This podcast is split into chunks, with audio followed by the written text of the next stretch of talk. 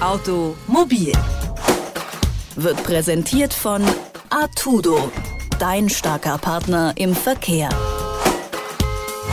Erinnern statt vergessen und dadurch ein Bewusstsein schaffen, damit etwas in solcher Form nie wieder geschehen kann. Heute, da werfen wir einen Blick in die Vergangenheit, um eben solch ein Bewusstsein zu schaffen. Die Rede ist hier von der Auto Union AG in Chemnitz, von Zwangsarbeitern und KZ-Häftlingen. Ja, heute, da schauen wir mal genauer hin und fragen uns, was ist da eigentlich passiert? Und damit hallo und herzlich willkommen zur neuen Folge von Automobil, dem Mobilitätspodcast von Detektor FM. Mein Name ist Valerie Zöllner.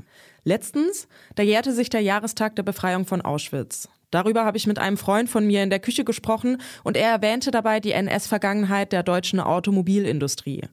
Ganz ehrlich, ich hatte bis dato noch nicht wirklich davon gehört. Aber klar, eine prosperierende nationalsozialistische Autoindustrie, das klang für mich überhaupt nicht abwegig.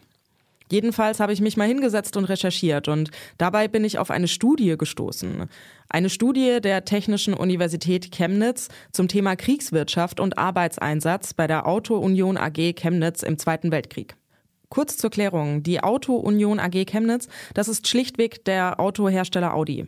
Ja, und über die Vergangenheit von Audi und was seitdem da passiert ist, darüber spreche ich mit Peter Kober. Der ist bei Audi für die Kommunikation der Tradition zuständig. Hallo, Herr Kober. Hallo Frau Zöllner, grüß Sie. Herr Kober, Audi war ja nicht immer allein Audi, sondern hat sich, wie das Logo mit den vier Ringen zeigt, aus vier Konzernen zusammengeschlossen. Wann war das denn und welche Konzerne waren an der Fusion beteiligt?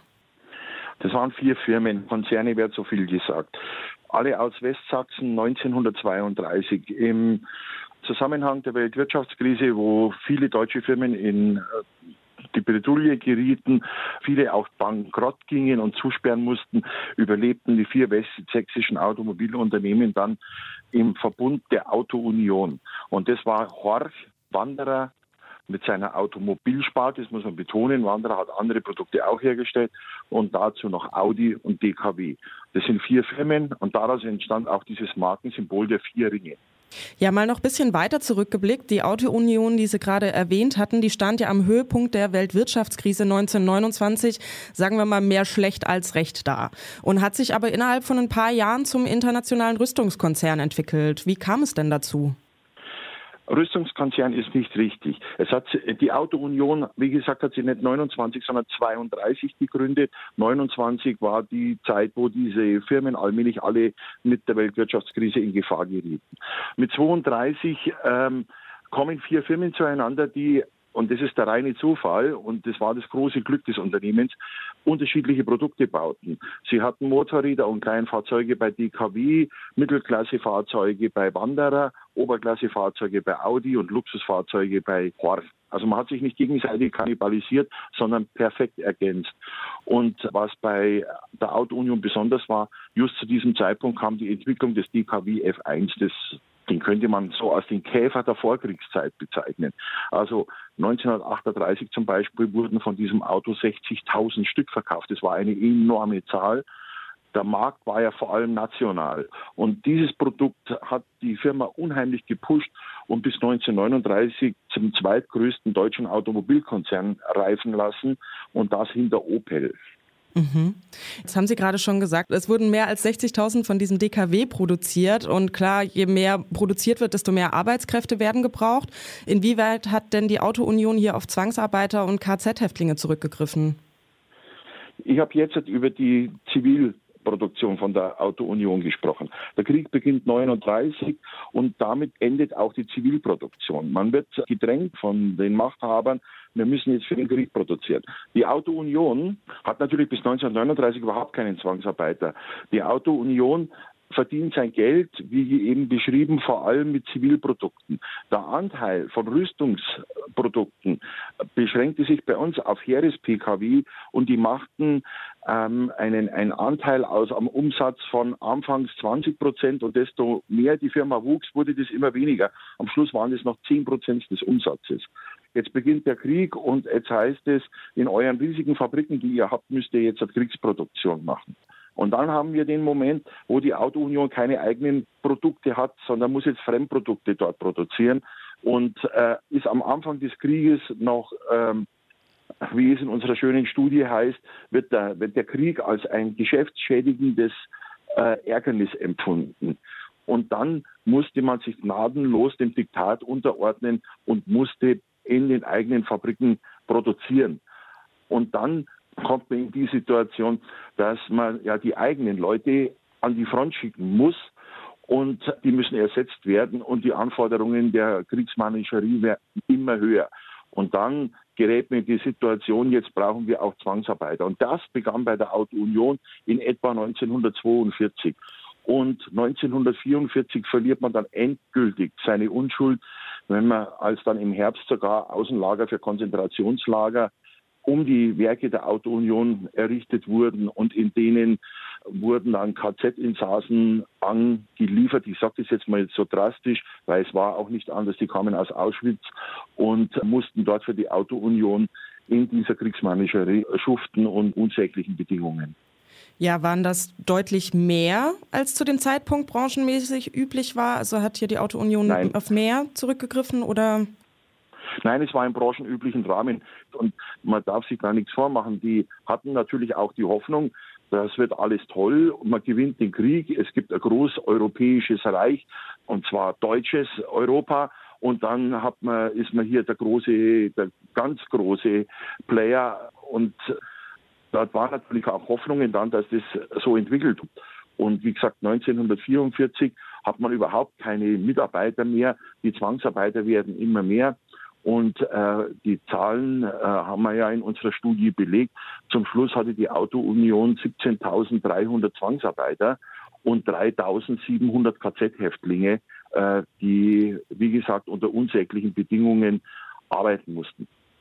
Es ist, ich muss dazu sagen, zum Beispiel die Führung der Auto-Union, die waren nicht in der NSDAP, die waren aber alle streng deutschnational. Die meisten der Führungsleute der Auto-Union waren Offiziere im Ersten Weltkrieg und die hatten diesen Kadergehorsam. Man ist fürs Vaterland im Einsatz, aber äh, hat irgendwann also alle Hemmungen über Bord geworfen und sich entweder im besten Fall keine Gedanken mehr gemacht oder auf jeden Fall skandalös verbrecherisch gehandelt äh, im Sinne von, wie man sich in diesen KZ-Komplex hat einbinden lassen. Mhm. Ja, Sie hatten jetzt irgendwie schon Zwickau erwähnt und auch Leipzig-Taucher. An welchen Standorten wurden denn überall Zwangsarbeiter und KZ-Häftlinge eingesetzt? Natürlich an den ganzen Standorten der Auto-Union. Und da reden wir von, die Originalstandorte waren Zwickau, Chemnitz, Schopau. Und über Flossenburg lief dann administrativ ähm, bitte 500 Frauen Munition produzieren, herschicken. Die 500 Frauen kamen aus Auschwitz. Da konnten wir auch mit Damen davon äh, Interviews führen, äh, sehr bedrückend. Und wie gesagt, in Willischtal, direkt neben Chopau, in Chopau waren auch Damen aus Auschwitz. Ähm, in Chemnitz waren Facharbeiter, die man in Auschwitz zusammengesucht hat. In Zwickau auch Facharbeiter, die kamen von überall, vor allem, glaube ich, auch aus Flossenbürg. Und dann das letzte Lager der Auto-Union war Leid Meritz und das war leider das unsäglichste. Und äh, dort sind dann von der SS ähm, zehn, nein, es waren, ich glaube 18, ja genau, 18.000 ähm, KZ-Insassen hingebracht worden, um diesen Berg auszuhöhlen. Und da gab es über 4000 Tote. Also die, das waren keine KZ-Insassen der Auto-Union, aber die waren im Auftrag der Auto-Union und die moralische Schuld ähm, ist ohne Zweifel, die man da auf sich geladen hat. Ja, Sie hatten jetzt schon mehrfach die Studie der Technischen Universität Chemnitz erwähnt. Die erschien ja 2014. Klar, das ist jetzt auch schon wieder sieben Jahre her. Trotzdem liegt zwischen 1945 und 2014 eine ziemlich lange Zeit der, sagen wir mal, Nicht-Aufarbeitung. Warum hat denn die Aufarbeitung so lange gedauert? Es ist nicht so, dass da keine Aufarbeitung gegeben hätte. Man ist nur bis dato, bis zu dieser Studie von niedrigeren Zahlen ausgegangen. Also man, man hat bei uns immer gewusst, dass und, und auch äh, kommuniziert und darüber berichtet, dass es Zwangsarbeiter und KZ-Insassen gab. Nur äh, wir gingen oder die Historiker bei uns gingen von 11.000 Zwangsarbeitern und 2.000 KZ-Insassen aus. Und angestoßen durch diese neue Studie hat man dann ähm, herausgefunden, dass diese Zahlen nicht ausreichen, weil diese ursprünglichen Zahlen, die gingen auf Informationen zurück, die Ende 1944 endeten. Und jetzt konnte man weiter forschen bis Kriegsende Mai 45 und darum die neuen Zahlen 17.300 Zwangsarbeiter, 3.700 KZ-Insassen. Ja, was ist denn seitdem im Bezug auf die Aufarbeitung der Geschichte bei Audi passiert? Äh, da ist einiges passiert. Also das wurde bei uns nicht nur zur Kenntnis genommen, sondern mit Bestürzung zur Kenntnis genommen. Äh, in Zusammenarbeit mit der Unternehmensleitung und mit dem Betriebsrat haben wir dann sofort ein Projekt gestartet, nie wieder. Die Audi-Auszubildenden bekommen bei uns Vorträge bei Audi Tradition. Das wird also bei uns im Haus gemacht und nicht irgendwo extern, wo wir ihnen klar erzählen, was ist passiert, wie kam es dazu, wie war man involviert. Die Geschichte beginnt ja noch viel früher mit 1933, äh, als zum Beispiel ja die ganzen Gewerkschaftler und KPD und SPD-Mitglieder sofort verhaftet und in diese frühen KZs gebracht wurden, wo massiv gefoltert wurde. Ähm, da waren ja auch Kollegen der Auto-Union dabei. Da darf man sich nichts vormachen. Die wurden, aus, wurden daheim abgeholt und die hat man dann äh, nicht mehr gesehen. Und da muss man dann mit den jungen Menschen drüber sprechen. Wer, wenn man sich wehrt, dann muss man es am Anfang machen. Am Schluss wird es immer schwieriger. Und äh, also, wir haben ein Projekt mit diesen Lehrlingen, die kommen in Workshops zur Audi-Tradition. Wir haben eine Zusammenarbeit mit der Gedenkstätte des Konzentrationslagers Flossenbürg und wir haben, ich habe es jetzt schon ein paar Mal erwähnt, äh, uns auf den Weg gemacht, um noch Zeitzeugen zu finden. Ja, die Auto-Union AG in Chemnitz über die Vergangenheit von Audi und die dortige Aufarbeitung. Darüber habe ich mit Peter Kober gesprochen. Vielen Dank für das Gespräch. Ja, gerne. Automobil